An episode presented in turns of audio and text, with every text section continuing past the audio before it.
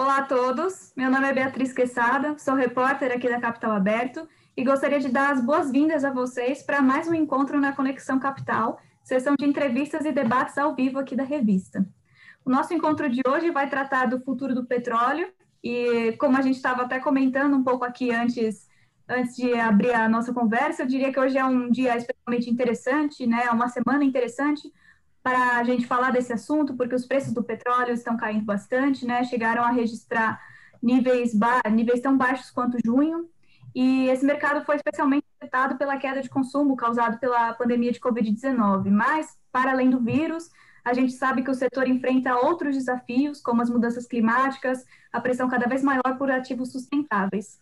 E para entender qual o futuro, né, qual o futuro do petróleo, para onde esse setor está caminhando, nós convidamos o Marcelo Serafim, diretor da organização Principles for Responsible Investment, o PRI, no Brasil, uh, para mediar uma conversa com os especialistas Adriano Pires, sócio fundador e diretor do Centro Brasileiro de Infraestrutura, e Luiz Salles, estrategista-chefe da corretora Guide Investimentos.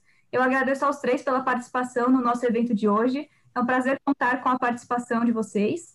É, e lembrando a quem, tá, a quem está nos assistindo aqui no chat, que vocês podem enviar perguntas sobre o tema aqui no chat do Zoom e do YouTube. É, nós vamos ficar atentos aos questionamentos de vocês para ir trazendo aqui para os nossos especialistas durante o evento.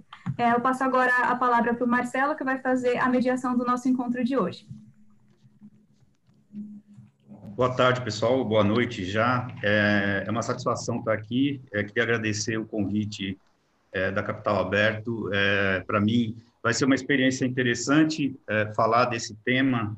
É, é, quase como se estivéssemos conversando com uh, os nossos, entre parênteses, inimigos, aqui representado pela, mas muito na brincadeira, é, representado é, por pessoas que entendem, que estão mergulhados nesse né, no setor de, de óleo e gás e conhecem muito. Eu acho que é, é muito interessante ter essas visões, é, é, essas perspectivas é, diferentes, mas que com certeza vão convergir num, num, certamente num, num, visando um mundo mais sustentável, é, mais economicamente também viável. E, e justamente é essa a, a, a, grande missão do PRI, né? é fazer com que investidores do mainstream, né? os investidores tradicionais, incluam essas questões ambientais, sociais e de governança nos seus processos de investimento. Então, é, o, o, o grande, é, a grande sacada do, do, do, PRI é justamente tratar a sustentabilidade é, muito mais do ponto de vista prático e, e, e, incluí-la dentro dos processos de investimento para fazer com que o investidor, que tem um poder muito grande de influenciar a economia é, real, é, realmente tenha um, uma influência, um impacto forte na, na gestão das empresas é, no tocante às questões ambientais, sociais e governança. Então, é, e, e, mais do que nunca as questões ambientais, né, que, que tocam muito mais é, o setor de óleo e gás, eu acho que é, é, é, essa oportunidade se faz mais interessante também por causa disso. Então, para mim, é uma satisfação muito grande ter aqui, de um lado, um, um consultor que, especializado no setor de óleo e gás, e, é, do outro lado, um, um, um, uma pessoa que trabalha no mercado financeiro, é, da Guide Investimento, que também vai poder dar essa, essa perspectiva mais é dos investidores sobre o, o, nosso futuro com relação ao setor de, de óleo e gás e como conciliar essas, essas, esses objetivos sustentáveis e econômicos dentro do setor. Então, eu vou é, começar, aqui vai ser mais um, um, um bate-papo, eu diria, né? Mas eu vou pedir para o Adriano é, se apresentar, obviamente, e, e também é, é colocar para a gente é, como ele vê é, essa questão da demanda e oferta de, do petróleo ou de, né, de, de, produtos mais ligados ao setor de óleo e gás, é, considerando toda essa volatilidade que a gente tem visto, tanto por causa da, da última crise, da, da, da, pandemia, mas também por causa das, das uh, pressões da própria sociedade para a redução de, de gases de efeito estufa. E eu queria que ele, então, nos, nos posicionasse é, como, como que ele vê é, esse, essa, esses fatores que podem é, diminuir e, e, e, ao que parece, o, haverá, de fato, uma redução é, é, da demanda no longo prazo é, por, por, petróleo, mas eu queria que ele discorresse sobre isso, para ver se o, o quanto que isso é, realmente uma verdade muito, muito forte, como a gente tem tem visto é, os especialistas falarem. Tá? Então, Adriano, por favor, se você puder nos, nos passar um, dar um pano de fundo para essa é, para esse cenário, agradeço. Bom, boa noite a todos. Eu também queria agradecer a Capital Aberta pelo convite. Né? Acho que é um webinar bastante interessante, já que a gente tem gente aqui de diversos de segmentos. Né? Isso enriquece sempre muito o debate. Né? Eu trabalho aí há uns 30 anos no mercado de, de energia e hoje nós temos uma empresa de consultoria né, que se chama Centro Brasileiro de Infraestrutura, né, que basicamente estuda né, é, e presta consultoria, né, faz trabalhos na área de energia como um todo, não só óleo e gás, como também energia elétrica e as fontes chamadas renováveis. Né? Eu acho que esse assunto, né, o futuro dos combustíveis, ele voltou né, com muita força e com muita emoção nesse momento da pandemia. Né? Essa discussão ela não é de hoje, né? é uma discussão que já vem sendo feita há algum tempo. Né?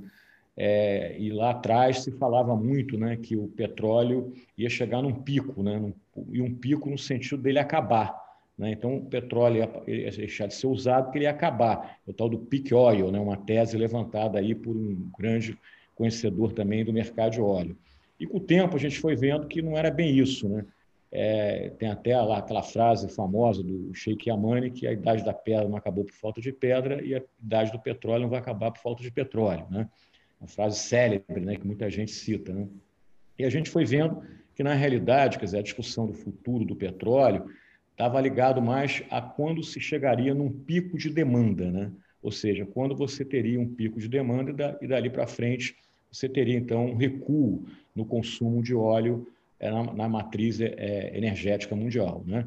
É, o mundo sempre já teve várias transições energéticas. Né?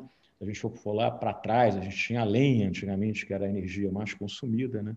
Depois você passou a ter o carvão mineral, que foi o grande alavancador, né? a grande alavanca da Revolução Industrial Inglesa. Né? Aí depois você teve o petróleo no século XX. Né? Eu sempre falo que o petróleo seria talvez a melhor maneira de a gente entender o século XX, né? porque a indústria de maior importância foi o automóvel, e foi o automóvel que você tinha petróleo em abundância e barato. Né? E agora a gente está entrando numa nova, um novo ciclo aí né, de transição, e tem muita gente que fala hoje também a palavra que não é nem transição, que a palavra correta seria transformação energética, né? e aí chegaríamos então nesse pico de demanda. Né?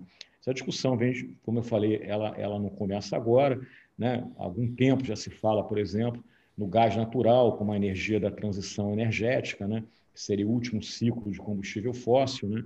O gás é um fóssil, mas é, é o mais limpo dos fósseis, e o gás teria, essa, teria esse papel de fazer essa transição para uma matriz energética é, 100% limpa e renovável. O fato é que a pandemia acelerou essa discussão. Né? Acelerou por quê? Porque você começou a, a, a discutir que as mudanças climáticas, né, tem que podem trazer prejuízos, né, estragos para a economia e para a sociedade mundial como um toda muito maiores do que a pandemia, né? Então é, é essa que é uma tese que está por trás disso, né? E aí muita gente coloca. Inclusive, essa... só sem querer te interromper, já interrompendo, a gente costuma dizer que as mudanças climáticas são uma pandemia que a gente sabe que vai acontecer mesmo, de verdade. Né? A, a, a, mudança climática é aquele copo de água que está enchendo, né? então a gente tem que ter cuidado com transbordar. Né? Porque se ele transbordar, dizer, a maioria dos cientistas é, apesar que tem umas teses negacionistas, né, que o mundo é plano, essas coisas aí, mas, mas, mas independente das teses negacionistas, todo mundo, quer dizer, a maior parte dos cientistas acham que os estragos que, vem, que possam vir a ser causados por esse aquecimento do planeta são incalculáveis. Né? Não dá nem para saber, só a gente só sabe que vai ser uma coisa realmente é, é, pior, com certeza, do que, do que esse momento de pandemia que a gente está vivendo. Então, a pandemia ela trouxe a discussão de quê? Da transição energética se acelerar. Quer dizer, ou seja, aquele pico de demanda é, que a gente imaginava que seria, sei lá, estou dando aqui um, um, exemplo, né? daqui a 50 anos, agora vai ser daqui a 20. Né? É, é, é, é essa que é a discussão. Então, eu acho que existe até é um certo consenso né, de que o mundo caminha para uma matriz energética limpa e renovável. A grande discussão é o timing disso. Quer dizer, se vai ser daqui a 20 anos, daqui a 30, daqui a 40, daqui a 50. Né? Eu acho que essa que é a questão, né? de, de, que, que, que, que, causa divergências. Né? E por que, que existem essas divergências? Porque se a gente olha né, as transições energéticas da lenha para o carvão, do carvão para o óleo, e, e, e, essa do óleo agora para essa matriz mais limpa, quer dizer, até agora, do, da lenha para o carvão, do carvão para o petróleo, essas transições foram muito longas. Né? Energia é um setor da economia que você tem muita inércia, você não consegue mudar muito rápido, né? porque você tem uma série de, de, de fatores, né? motores, é, é usos, que você não consegue é, é, é, é mudar essa coisa da, da noite para o dia. Mas o, o próprio capital, é que, né? Muito intensivo em capital, capital né? Então, então, a grande dificuldade a gente tem, a gente, mas quando é que vai acontecer esse pico de demanda do óleo, né? E, e, e a pandemia, ela também traz uma certa contradição, né? Todo mundo acha, né, que no mundo pós-pandemia, que eu realmente não sei quando é que vai começar o mundo pós-pandemia, né? A pandemia está longe de terminar, a meu juízo, né? a gente também não sabe quais o tamanho do estrago que essa pandemia vai trazer para as economias. Né? Então, o fato da pandemia estar tá causando uma, uma queda no crescimento econômico, né? houve aquele primeiro ciclo da pandemia, onde o petróleo chegou até custar 20 dólares, abaixo disso até. Dizer, então, o petróleo barato ele volta a ser competitivo com as fontes renováveis. Né? Então, tem essa contradição. Você vê agora mesmo, a gente estava colocando aqui, é que o, hoje o preço do petróleo caiu muito outra vez. Caiu por quê? A segunda onda da pandemia na Europa. Né? Então, muita gente acha que essa segunda onda vai outra vez causar estragos. Na, né? As bolsas caíram muito. Né? né? O Luiz, Luiz Sá vai poder contar isso para a gente. Mas as bolsas também caíram muito. Né?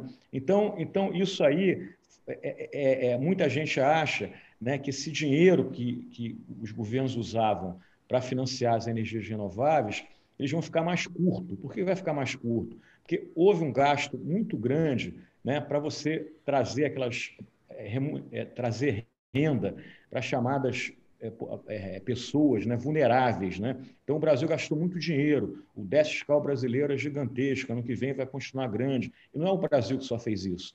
Então, você, você tem que. Então, o estrago é muito grande e, e, e isso pode, é, é, por incrível que pareça, adiar ou estender mais quer dizer, a vida dos fósseis na, na, na, na, matriz energética. Tem outro fator também que eu sempre coloco muito, que às vezes na, pandemia, acho que tem às vezes um debate é muito emocional e, e, chega às vezes a beirar por parte de alguns o que eu chamo de um populismo ambiental, tá?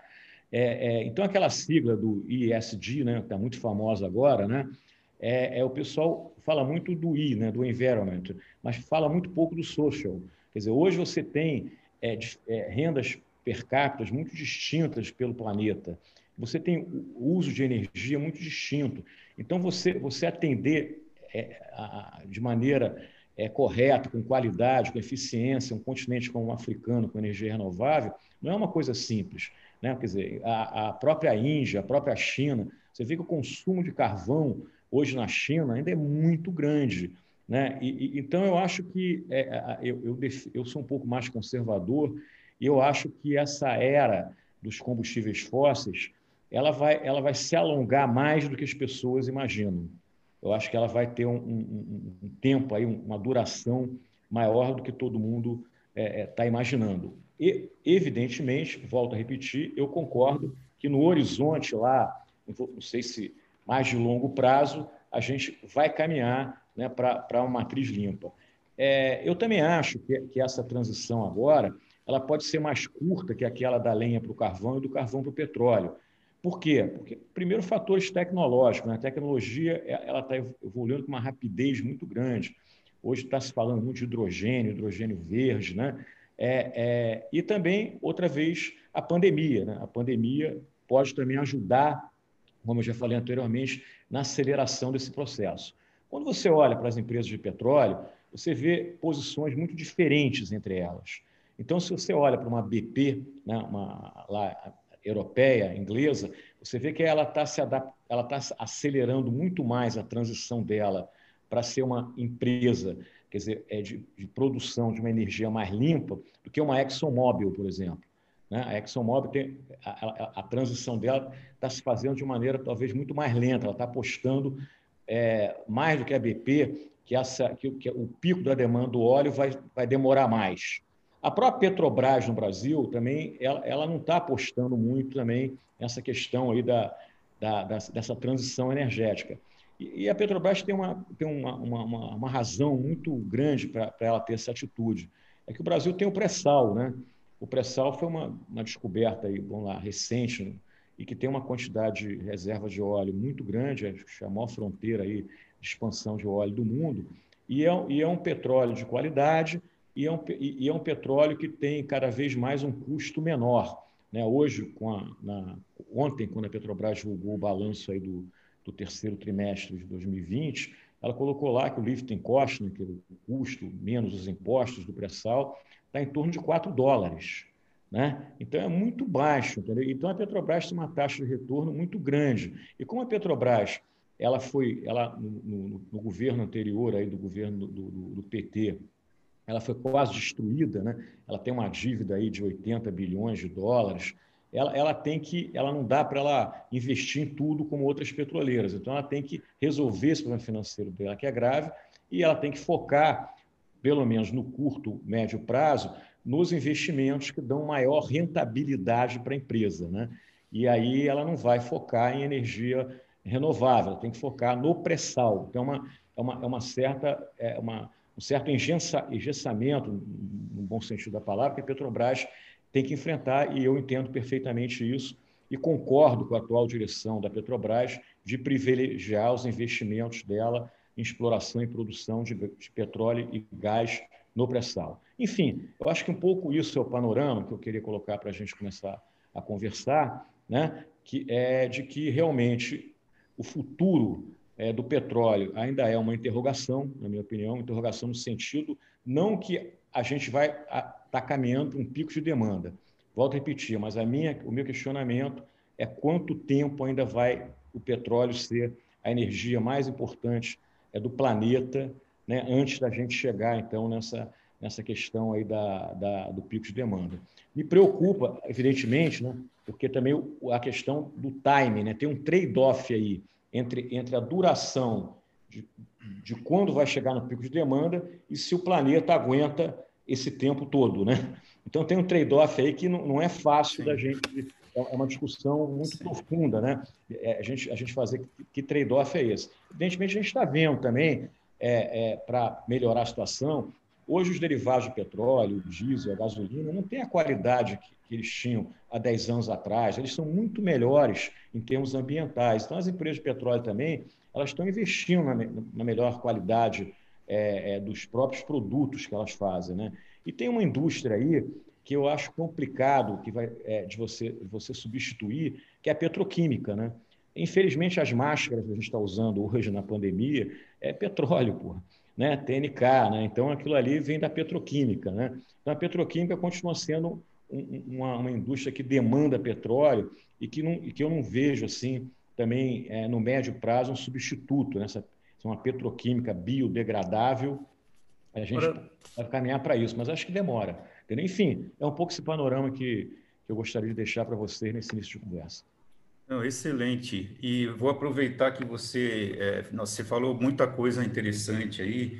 É, e, e, assim, o que me chamou a atenção também, você lembrou que a ExxonMobil está é, tá um pouco mais lenta, né, nesse, no sentido de fazer a, a, a, a diminuição do, da emissão de gases de efeito estufa, mas ao mesmo tempo ela está sendo penalizada com isso no, no mercado, né, a própria é, BlackRock é, votou contra, contra, a recondução de, de, de é, dos gestores da, na BlackRock por causa na na ExxonMobil por causa é, de, é isso. De a gente, questões desse tipo. Né? E aí, só para fazer. Ah, desculpa. A gente vê isso mesmo, a gente já teve até uma discussão, tinha um, tinha um conselheiro muito antigo, né, ExxonMobil, que defendia muito a questão do óleo de maneira tradicional, ele até saiu do conselho da ExxonMobil. Hoje as ações das petroleiras, na minha opinião, estão muito baratas, entendeu? Até em função, talvez, de toda essa confusão que a gente está vivendo hoje, essas incertezas do mercado de óleo e gás, né? Mas, de qualquer maneira, quer dizer, é, é, volto a repetir, os fundos estão apostando agora na energia verde, mas eu, mas eu acho que o, o processo, quer dizer, eu acho que tem, tem, tem muito barulho né, e pouco é, resultado, por enquanto. Uhum. É, e como é que você vê isso, Luiz? É, essa pressão dos investidores é, nesse cenário que o Adriano é, colocou? Porque, na verdade, a, pressão dos investidores é a pressão da própria sociedade, né? E, e os investidores correm um risco reputacional hoje em dia, quando veem seus, seus ativos é, financiando operações é, que têm essa pecha de serem é, poluidoras e, e, agredirem o meio ambiente, né? E, ao mesmo tempo, isso traz algumas oportunidades de investimento dentro do segmento de energia renovável e tal, né? Como é que você vê é, todo esse movimento é, dentro do mercado financeiro? E o que, que tem de é, walk the talk e, e o que, que é só dar a boca para fora? Perfeito. Bom, primeiramente, boa noite, boa noite a todos, Adriano, uh, Marcelo, obrigado também pela presença. Bom, assim, depois desse bom panorama, né, esse panorama assim histórico perfeito do, do Adriano, que eu concordo também com praticamente 100% do que ele disse, né, é, fica difícil né, de complementar algo, mas vamos lá. O que a gente tem visto, né, do cenário de ESG e das petrolíferas no, no mercado hoje, né, os investidores? É, nossa visão, assim, de fato, é, tem uma pressão que é justamente o que o Adriano comentou, né? É, recuperação da demanda do, do, petróleo parece, né, que não não vai acontecer no nível que a gente vê nos últimos anos, né? A gente é, começa a enxergar um investimento forte em energias renováveis. É, acho que o grande contraponto das petrolíferas é o desempenho até da empresa e das ações da Tesla, né, que é uma empresa uh, hoje é a principal produtora de carros elétricos nos Estados Unidos e que tem né, mostrado um crescimento expressivo nas suas vendas, enfim, nas suas entregas também de, de automóveis. Né? É, o Adriano comentou, né, ainda o diesel, ainda a gasolina são os principais derivados né, da, da, do petróleo, e o que a gente enxerga né, é que, de fato, nos países mais envolvidos, Estados Unidos, Europa, começa a se ter um, um movimento né, para a migração de carros elétricos. Tá? Isso por alguns fatores, né? Você tem, é, acho que o ponto principal, investimento e melhora na capacidade de armazenagem de, de, baterias, né, dos carros. Acho que esse era o grande gargalo de um carro elétrico, a autonomia de que é, é, quanto você pode andar, né, com uma carga de energia elétrica no, no carro. Hoje, os carros elétricos têm mais autonomia até do que os carros é, movidos a gasolina e questão de desempenho também, né? Questão de velocidade, e isso também a Tesla tem conseguido uh, proporcionar. Né? Acho que falta nesse, nesse contexto né, de, de, de, veículos elétricos é justamente a escala. Né? A gente ainda não vê uma escala tão relevante assim, tanto nos Estados Unidos quanto na Europa, para poder tomar esse mercado que hoje é dominado aí pelo, pelo segmento de petróleo. Tá? Mas, de fato, essa é uma tendência mais é, secular, né, como os investidores gostam de falar. Então, uh, estão olhando para o crescimento né, dessa tendência. Então, de fato, se a gente ter uma migração uh, que seja de 20%, 30% dessa malha né, de, de, de, veículos movidos a gasolina para os, os movidos à eletricidade, você já tem ali um crescimento expressivo né, das empresas que estão nesse segmento. Então, esse, esse eu diria que, que é o primeiro ponto, né? e até reforça acho que a tese que ele comentou, né? Esse movimento de, de SD, de mudança, acontece primeiro nos países mais desenvolvidos, né? Aqui Brasil, China, Rússia, a gente ainda vê as, as próprias petrolíferas não dando tanto atenção né, a essa mudança de, de, de, matriz energética, quanto a Total, a BP, que, que o Adriano comentou, que já começam a investir já na, em outros segmentos. Tá? Então, esse é um ponto, né? Os investidores buscam é, em grande maioria, né, tendências mais seculares e tendências de crescimento. Né? A, a, a vertente crescimento e investimento ainda é muito forte e tende né, a, a, puxar muito capital no curto prazo. Tá? Isso não quer dizer né, que é, as petrolíferas de fato perderam todo o seu glamour. Né? A gente tem ainda é, é, uma, a gente tem na verdade uma mudança. Né? Acho que o, o, o século XX, né, como o Adriano comentou, foi um momento de crescimento, né, de tanto de produção quanto de preço, né, principalmente também do petróleo. Isso alavancou muito as ações, enfim, os resultados dessas empresas.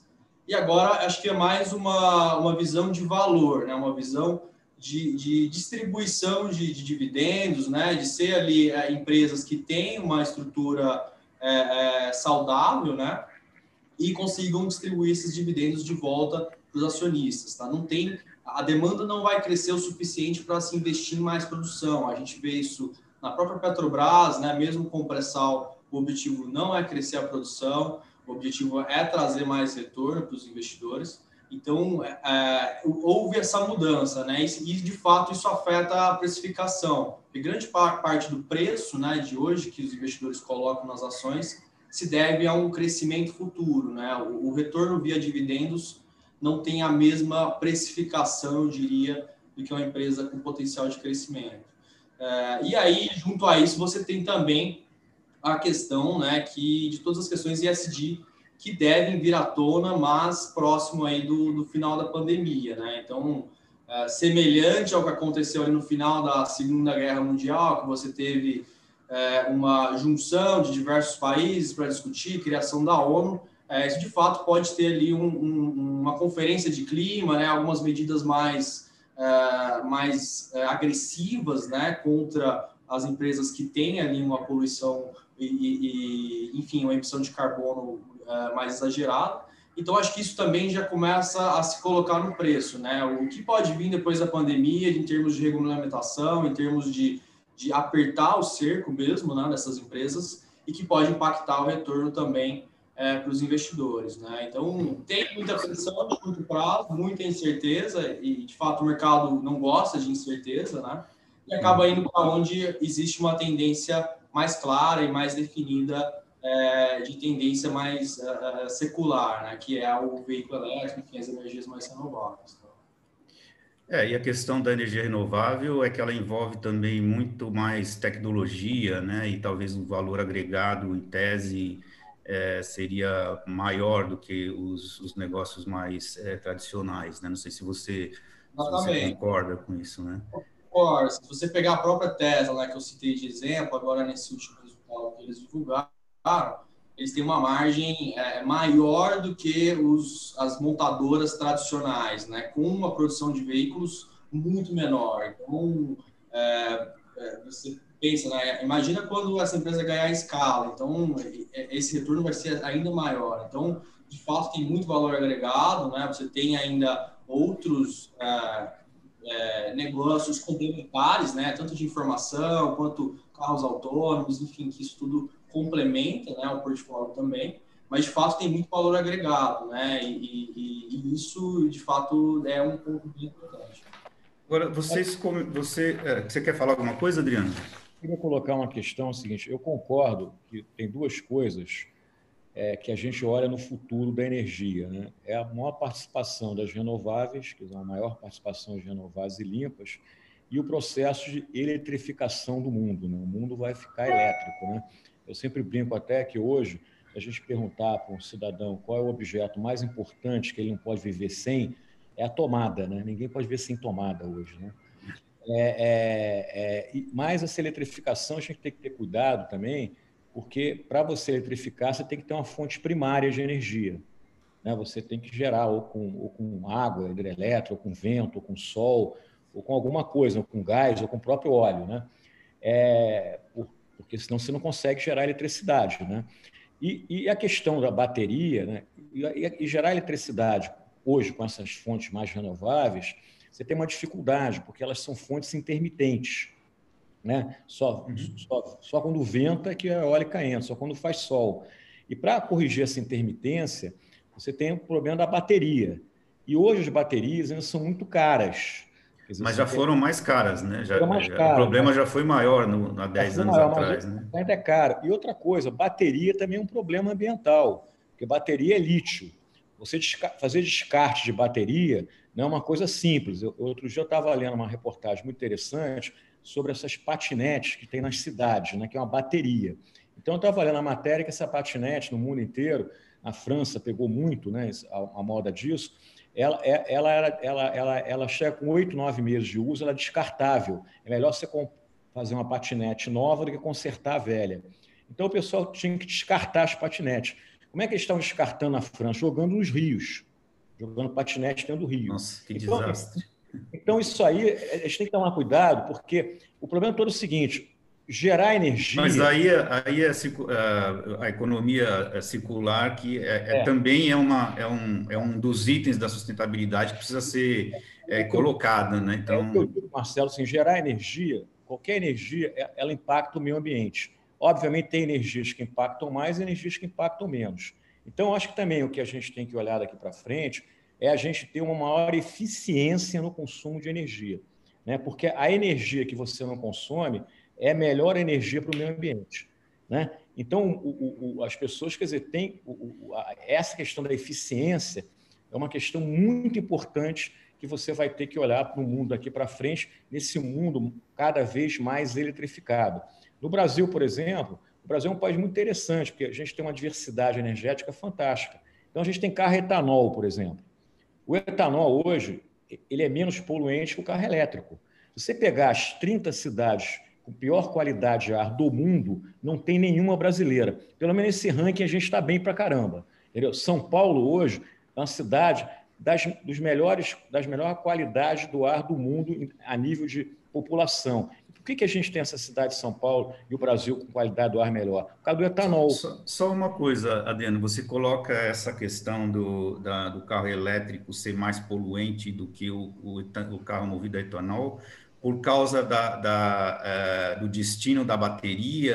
É, é, você está falando... é essa. Ok, mas resolvido essa questão, obviamente que a geração de energia elétrica não tem, por exemplo, questionável. Né? Como é que o Tesla teve a ideia de botar um motor elétrico? Porra, alguém falou para ele assim: olha, tá vendo isso aqui? Isso aqui funciona com uma bateria. Vamos fazer uma bateria maior do que essa aqui, que você move um carro. Isso aqui é um problema de descarte hoje isso aqui que todo mundo tem, descartar essa bateria, é um problema seríssimo. Entendeu? Então a gente tem que ter cuidado, porque às vezes a gente fala umas coisas assim, ah, não, que, a, que o carro elétrico é uma, uma, maravilha. Calma, não é bem assim ainda. Entendeu? Uhum. Então, é. então é, eu acho que essas questões a gente tem que analisar com bom senso e tranquilidade, porque senão a Sim. gente passa a achar que não, temos a solução para o transporte é, é, é porque o grande problema, como o Luiz falou, onde o petróleo hoje tem mais monopólio é no setor de transporte. É querosene de aviação, é diesel, é gasolina, né? E na petroquímica, são onde o petróleo tem mais poder de monopólio. Então, essas questões elas precisam ser colocadas quando a gente olha esse futuro da energia. Então, eu sempre falo, uma questão que é muito importante e deveria se fazer sempre grandes campanhas publicitárias no Brasil e no mundo é vamos usar a energia de maneira mais eficiente. Essa é questão da campanha da eficiência energética ela é fundamental para quem realmente defende a questão ambiental. Sem dúvida, estou de pleno acordo. É, inclusive, é, eu acho que as pessoas realmente têm um pouco de visão limitada da questão da sustentabilidade quando faz essa análise né, só de um pedaço, como você falou, né, de olhar a, a, a geração de energia é, de um carro elétrico, obviamente, só visto ali, ele é, só pelo consumo da energia, ele é, é, é mais, é, ele gera zero de emissões comparado com um carro é, movido a etanol e tal. Mas é por isso que a, a, sustentabilidade tem que, ser, tem que ser vista de forma holística, né? Então, também o descarte da bateria tem que estar nessa conta, porque senão não vai, não vai resolver nada. Eu posso, se eu carregar um carro na bateria aqui da minha garagem e a origem dessa, dessa, dessa energia não for renovável, então uhum. Entendeu? O carro elétrico também tem esses problemas. Se eu carrego Sim. ele, se a energia for nos Estados Unidos, se eu carrego a energia for gás natural, não é tão limpo assim, entendeu?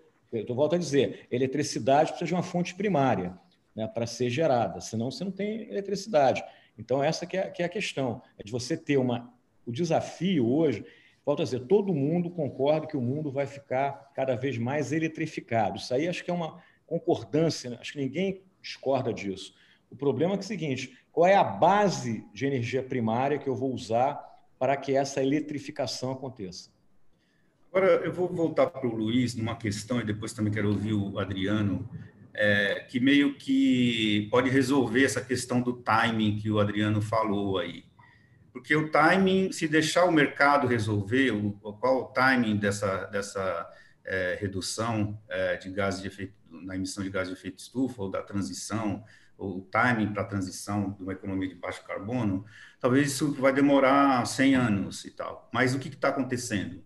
Os governos estão obrigando que isso aconteça, por meio de regulação, né? E isso tem um impacto é, direto na, é, no próprio timing das coisas acontecerem, né? Então, a gente tem, por exemplo, o Banco Central fez um, um, anúncio no mês passado dizendo que os bancos vão ter que reportar é, o impacto das, das mudanças climáticas previsto, né, de acordo com cenários, nas suas demonstrações financeiras. E isso tem um, um poder de cascateamento né, é, ao longo do, do, do, da cadeia que é, é, é, imenso, é enorme. Né? Então, o próprio anúncio da BlackRock é, desse ano foi, já foi uma coisa é, que já provocou um, um, né, um, um rebuliço no, no mercado. E, e ela está mostrando de diversas formas que ela está realmente é, imbuída nessa, nessa causa. E eu queria saber do Luiz como é que ele vê essa questão da regulação.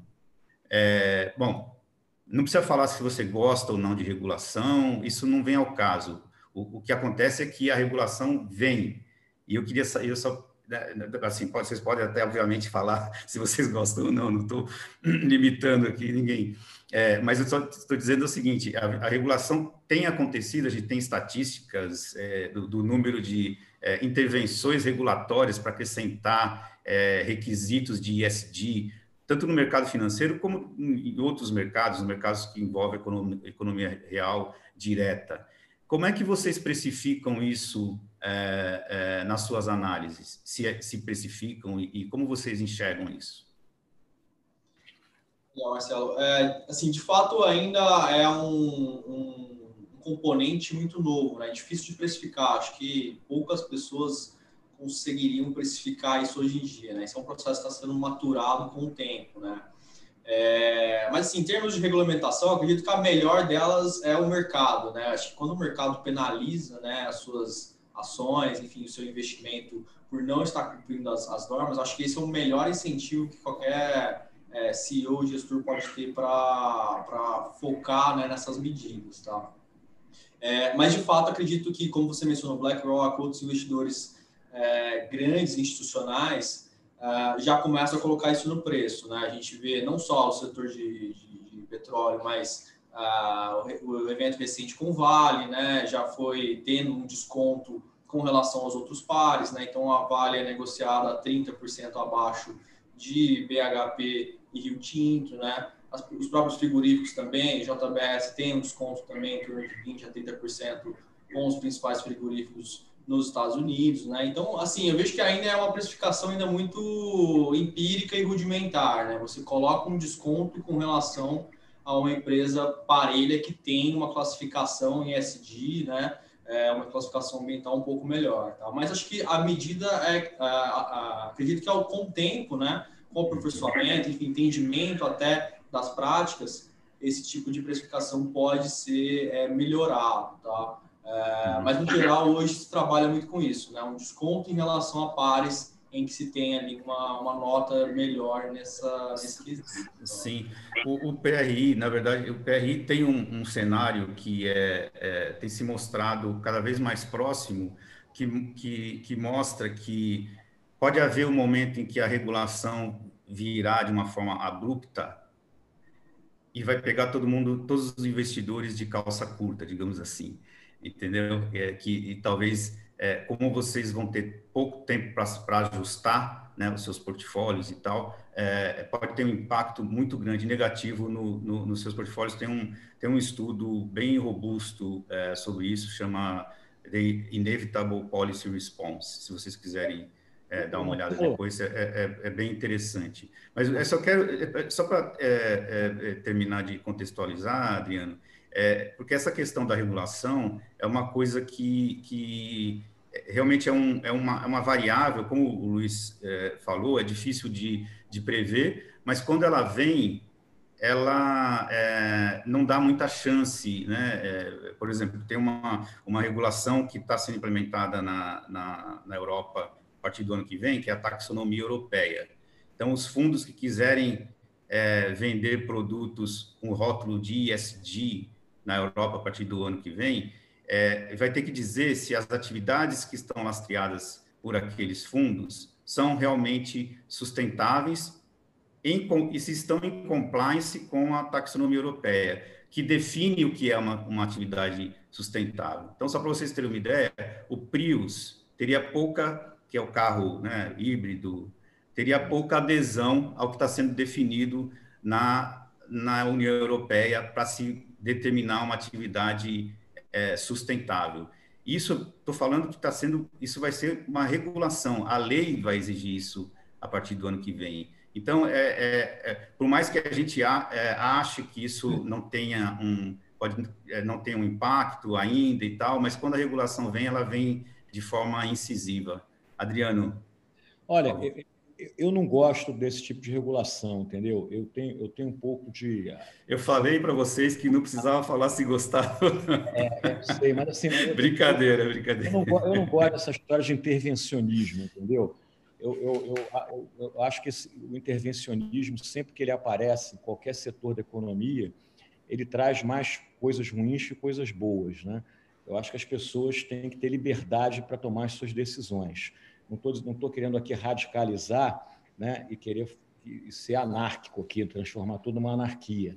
Mas eu tenho muito medo da, da, das políticas intervencionistas, porque elas, no, no, na história da economia e, e, na história da América Latina em particular e do Brasil, elas sempre trouxeram é, muitos prejuízos para a sociedade né? e muito pouco benefício. Né? Então, eu, é, é, é, eu acho que se, se o, o mercado é que tem que funcionar mais, o mercado é que tem que dar valor a questão. É nas falhas de mercado, Adriano? Não, não, não, eu acho. Volto As falhas de mercado elas precisam ser reguladas, né? Não quero ser, eu não estou radicalizando, volto a dizer, eu acho que existem sim falhas de mercado, eu, até mesmo na, na, na, aqui no Brasil, por exemplo, o etanol. O etanol ele, te, ele, te, ele tem uma, uma, ele não compete com a gasolina, então você tem uma falha de mercado que precisa ser corrigida talvez até com que está sendo corrigido agora no governo brasileiro o tal do renova bio dos certificados é, é, os, os CBIOS, né? Mas, mas, eu tenho, eu, mas tem que ter muito cuidado, para não avançar no intervencionismo, né? Porque as pessoas aí começam a querer sonhar o meu sonho, entendeu? Aí fica difícil, entendeu? Não, então, eu, concordo. Então, então me assusta um pouco. É, é, e eu acho que aí o mercado, né, tirando algumas exceções que são, como você falou, que são as falhas de mercado, ele que tem que valorar o aspecto ambiental, porque determinadas intervenções elas podem levar também os preços na economia a tomarem um montante que você inviabiliza o consumo, né? entendeu? Por, por exemplo, é, na, na, Irlanda, você hoje é, é, tem as baterias lá funcionando para que o país tenha só energia movida com eólica, com solar. Mas aí a tarifa de energia elétrica na, na, na Irlanda é 196 euros o megawatt-hora. Né? Não dá para o Brasil ter uma tarifa de energia elétrica de mil reais o megawatt-hora. Entendeu? Então, assim, na, na, Califórnia, agora a gente está passando por uma situação muito interessante também. Está cheio de apagão na Califórnia, porque você teve uma diversidade climática, temperaturas muito elevadas, muita queimada, né? essas queimadas que estão acontecendo mundo afora, né? que é uma questão é, seríssima ambiental, né? É, e, e, você desligou 9 gigawatts de gás natural na, na Califórnia. E aí você não tem a energia intermitente. Você está falando de um, de, um, de um, estado na, no Estados, nos Estados Unidos que tem uma das tarifas mais caras do mundo e você hoje tem gente lá é, passando quatro, três horas sem energia em casa, etc. Entendeu? Então, é, é, eu acho que a gente é porque o, o, o, o intervencionismo ele, ele, é quase como uma droga, né? Você começa a tomar doses de intervencionismo quem é quem está faz, quem está usando o intervencionismo como política e ele começa a avançar com uma, com uma velocidade que eu acho que, que é muito ruim, entendeu? É, então, eu acho que tem que ter um pouco essa regulação para mim. Regulação para mim, ela existe para corrigir falha de mercado, como você falou, tá certo? Mas eu acho é, e, que e para mim, e para mim a agressão ao, ao, meio, ambiente é uma falha de mercado, mas aí é uma outra discussão. É uma, discussão, é uma outra discussão. É, é discussão é, isso, né? É, agora, o que é agressão ao meio ambiente no Brasil? O que é agressão ao meio ambiente na Europa? Não, isso é lógico. Aí por isso que eu falo que é, é, é um tema para outro outro webinar. Mas Luiz, você você posso, colocou. Uhum. Posso só interromper vocês rapidamente aqui? Só para trazer uma, uma pergunta que apareceu aqui para a ah, gente. Ah, legal, Beatriz, por favor. O Luiz Felipe de Abreu, ele até enviou uma mensagem aqui dizendo que se retirar, não deu tempo de, dele ouvir eu lendo a pergunta dele, mas ele fez uma pergunta, ele perguntou para o Adriano, né, mas acho que vocês todos podem comentar. Ele diz assim: o ESG chegou com força às mesas dos grandes fundos de investimentos. De que forma você imagina que eles vão atuar num eventual prolongamento da sobrevida dos combustíveis fósseis, se agora o discurso deles é prioritariamente a favor dos investimentos sustentáveis? Ah, olha só, eu acho que a gente, de certa maneira, já respondeu a pergunta do Luiz. Eu acho que, que vai atuar. Eu, eu volto a dizer, a questão do, do, do meio ambiente ela veio para ficar e ela vai se acelerar, entendeu? Agora, eu vejo muita preocupação no E e vejo muito pouca preocupação no S, entendeu? O pessoal fala muito do E e esquece do S, do social, entendeu? A governança também se fala bastante, até porque é uma questão de compliance, essas coisas todas. Mas eu acho que a letrinha do meio S é muito pouco olhada, entendeu? E a gente e essa letrinha do, do meio é muito importante porque ela é diferente em cada lugar do planeta. Né? Então, então essas transições, essas transformações energéticas, elas, elas não, não podem é, é, ser únicas e iguais no, mundo inteiro. Elas vão ser diferentes. Os fundos, obviamente, quer dizer, o que está acontecendo também agora? Isso aí virou um, o, o, o, essa, essa sigla, né? Ela, ela virou um charme, né? Então, todo fundo que fala que está preocupado com a IH, o, ESH, o, e, o ESG, né, falar em português, é, é ele fica mais sensual, né? Então, todo mundo acha bacana. Então, estou te falando, eu vejo assim, é muito marketing, muito barulho, mas, por enquanto, eu estou vendo muito pouco é, é, é, conteúdo e resultado. Luiz, quer complementar? Eu concordo com o Adriano, acho que tem muita oba-oba no começo, né? Assim, a, a indústria financeira, aí até jogando contra o meu lado aqui, a gente precisa vender produtos novos, né? precisa vender teses novas, enfim, é, coisas novas, e o ESG, de fato, é, é, o que surgiu no momento. Né? Tem, lógico, o seu fundamento por trás, tem né, é, toda a tese né, que, que de fato, é, tem é, performance comprovada, né? mas é, a gente vê em muitos casos um exagero, né? um exagero de que, às vezes, empreendimentos, empresas que não são ESG sendo classificados como tal, com com poucos, né, é, poucas atuações e acaba já se vendendo, né, como tal.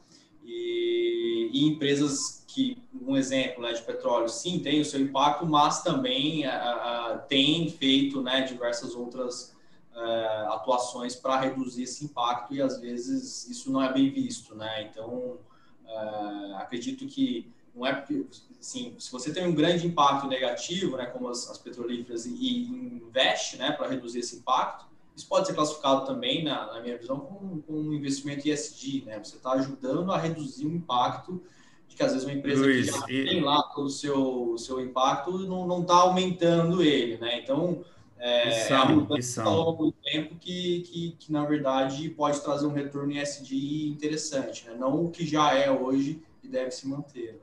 Sim, e é só para complementar, existem o que a gente chama de transition bonds, que são títulos que, que financiam justamente essa, essa redução do impacto negativo que você mencionou, e isso é ISD, sim. É. E greenwashing, infelizmente, ainda existe, né? Que é o que você colocou aí. De... É, o, greenwashing existe. O que o Luiz colocou de maneira muito correta o, o setor financeiro ele precisa de vender produto, né? E a gente está numa crise econômica aí, né? É uma crise que a pandemia aprofundou mais ainda. Então, cada setor da economia ele tem que ele tem que recuperar aí as suas margens, as, as suas lucratividades.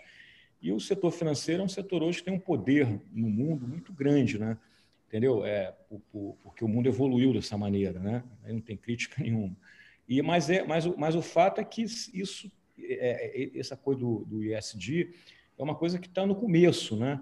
Óbvio que ela tende a, a prosperar, como, como volto a dizer, tudo que, tudo que é relacionado a, a, limpar o mundo tende a prosperar. Mas a gente tem que ter muito cuidado, como você falou, com esse negócio do greenwash aí que você falou, né? E que, uhum. e, então, acho que. É, é, é, então, por isso que eu acho que é, tem muito marketing nessa história, entendeu?